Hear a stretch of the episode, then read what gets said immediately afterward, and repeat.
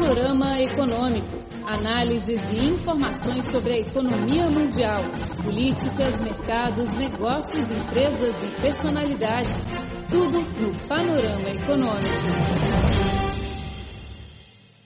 Olá pessoal, sejam muito bem-vindos ao Panorama Econômico. Sou Flor Bela Cor, diretamente de Beijing. A ministra portuguesa do Mar, Ana Paula Vitorino, visitou a China entre os dias 28 de outubro e 4 de novembro.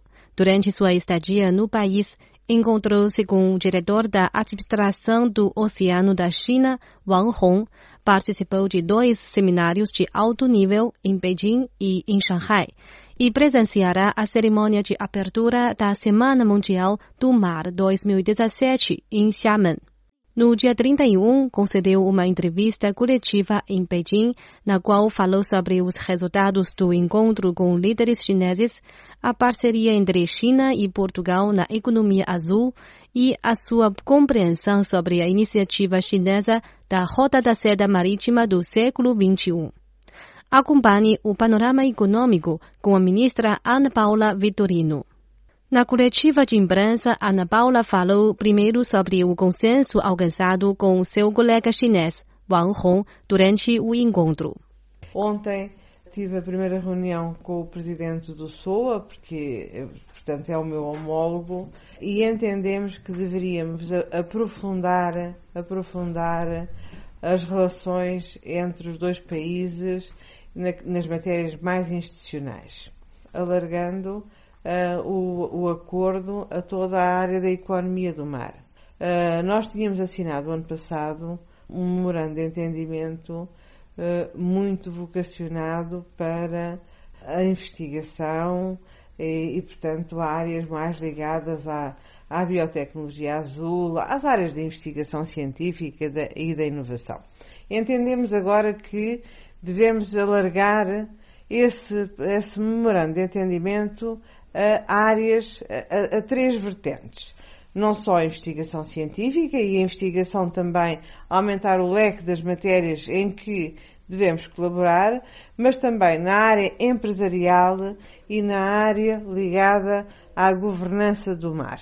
Isto é, em termos internacionais, eh, nós temos aqui uma parceria para podermos, nos fora em que vamos, quer sejam das Nações Unidas, quer sejam da, da Organização Marítima Internacional, enfim, todo, todo, todo, em todos os fora, nós, nós pressionamos para que exista uma governação concertada e regras muito, muito específicas para a sustentabilidade eh, e para, a defesa e proteção da área, da área marítima. Portanto, essa reunião foi uma reunião muito interessante em que nos propusemos em Xiamen, portanto, ou seja, no final da semana em que nós vamos voltar a estar, em que nos propusemos eh, assinar um primeiro plano de ação. Ou seja, deixar apenas de ser um entendimento global sobre as matérias e estamos agora, durante esta semana, para além dos eventos públicos, a preparar um plano de ação para podermos ter uh, medidas em concreto, projetos em concreto e com timings em concreto para, podermos uh, começar já a passar das boas intenções para, para os atos. Na entrevista, a ministra portuguesa explicou por que vê a China como um parceiro atrativo de Portugal na economia azul.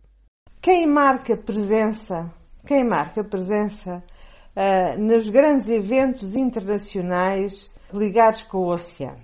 Há dois países que estão lá sempre: Portugal e a República Popular da China. Sabe que não existem muitos países europeus que, que estejam permanentemente nesses encontros. E são encontros importantes. São encontros em que se definem objetivos, em que se definem responsabilidades do Estado. Quer a China, quer Portugal, a nível internacional, ainda ontem referi publicamente até afirma as posições que tomamos na Conferência das Nações Unidas sobre os Oceanos, que decorreu em Nova Iorque no passado mês de junho, em que fizemos exatamente o mesmo tipo de intervenção.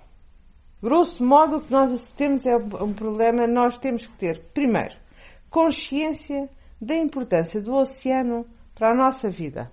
O oceano é o nosso principal fornecedor de comida. É onde nós vamos, vamos buscar a maior parte dos alimentos que consumimos.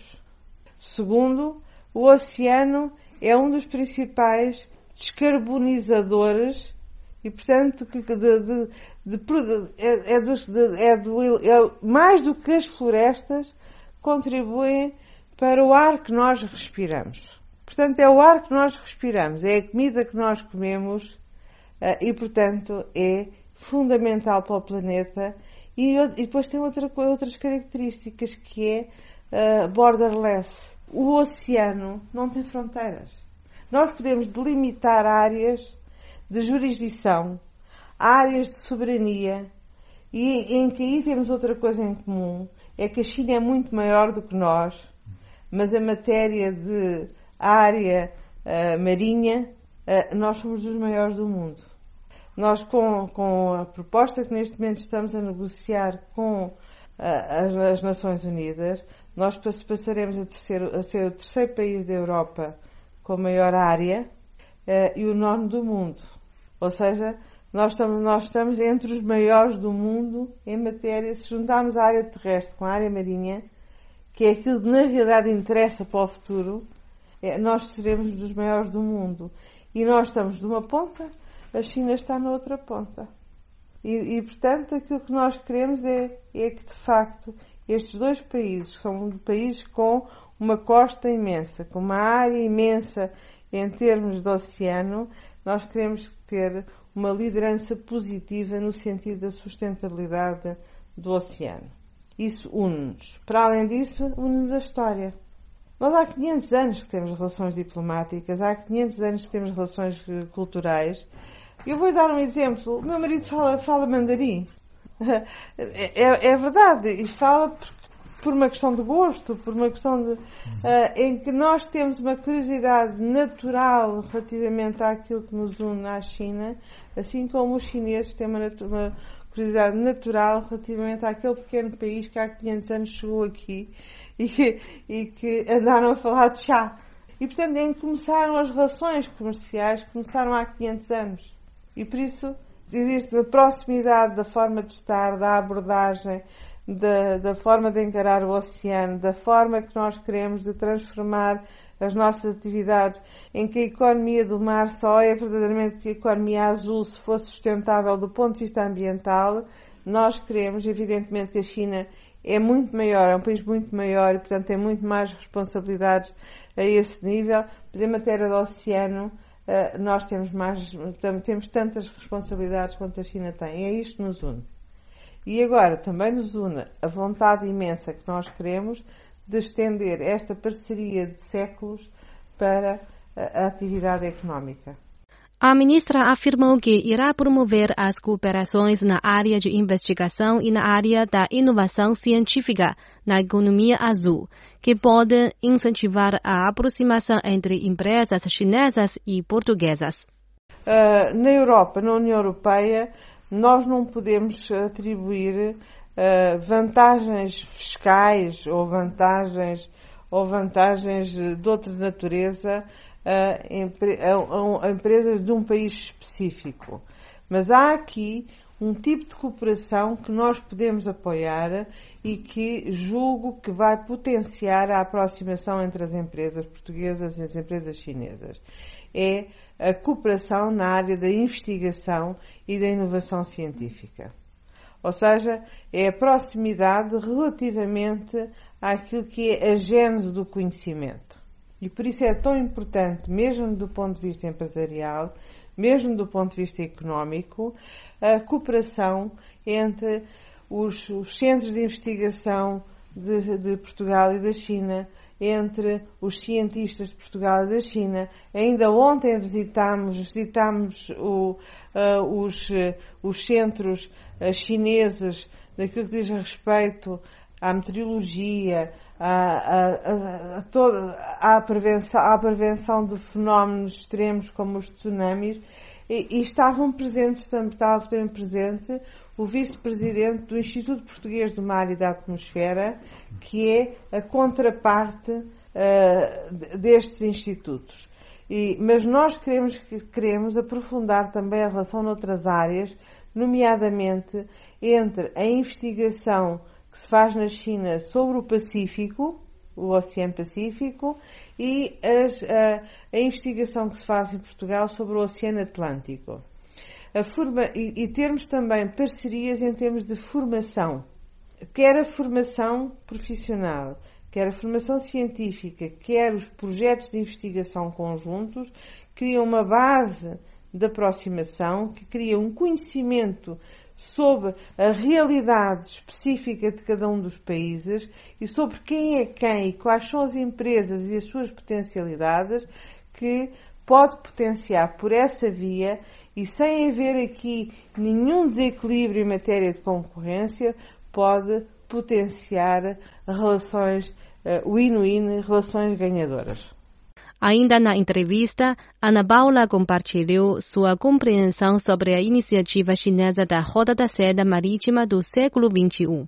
Falou também o significado desta iniciativa chinesa para a parceria entre os dois países na economia marítima. A, a nova Rota da China, para mim, para mim significa que a China quer virar-se mais para o exterior e quer, e quer virar-se para o exterior de uma forma em que, não, em, em que estabelece relações de, de bem, eh, relações comerciais, relações económicas, eh, relações sociais com outros países, retomando também aquilo que é, aquilo que são relações culturais e relações diplomáticas que tem com diversos países a Rota da Seda do século XXI não é apenas uma política interessante, e é muito interessante, uh, estabelecida com a, a, República Popular da China. É um, uma rota que tem como ponto, ponto fundamental de cruzamento com a rota norte-sul atlântica. E nesse ponto de cruzamento está Portugal. Ou seja, existe a rota, a rota da, da seda, a nova rota da seda da China, que passa por Portugal, passa por Sines, passa por nós, pelo nosso sistema portuário, mas tem em Portugal o, o, o ponto de contacto com a rota norte-sul, que, é que é a rota atlântica, de ligação não só ao norte da Europa, mas também à América do Norte e ao, aos, países, aos países da CPLP, mas também aos países da América Latina.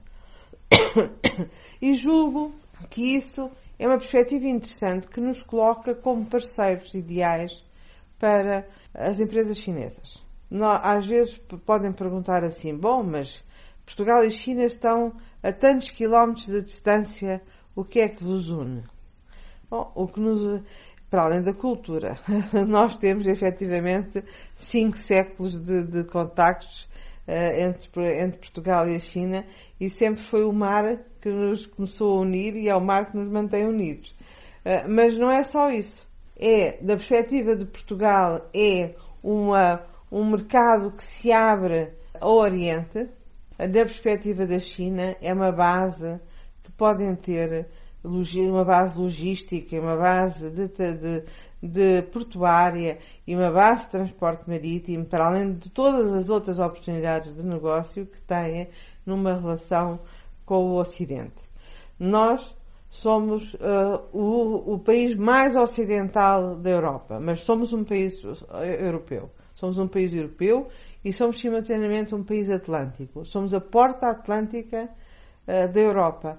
E é essa mais-valia da porta ser a porta atlântica da Europa e, simultaneamente, um ponto fácil de ligação a tantos países com, com, tanto peso a nível internacional, como são os países da CPLP, que também somos o atrativo para, visto deste lado, somos um grande atrativo, assim como a China, vista do outro lado, é um grande atrativo.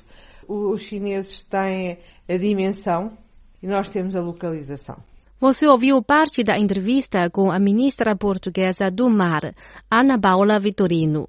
O panorama econômico de hoje fica por aqui. Sou Flor Bela Guo. Muito obrigada pela sua sintonia. Até a próxima semana.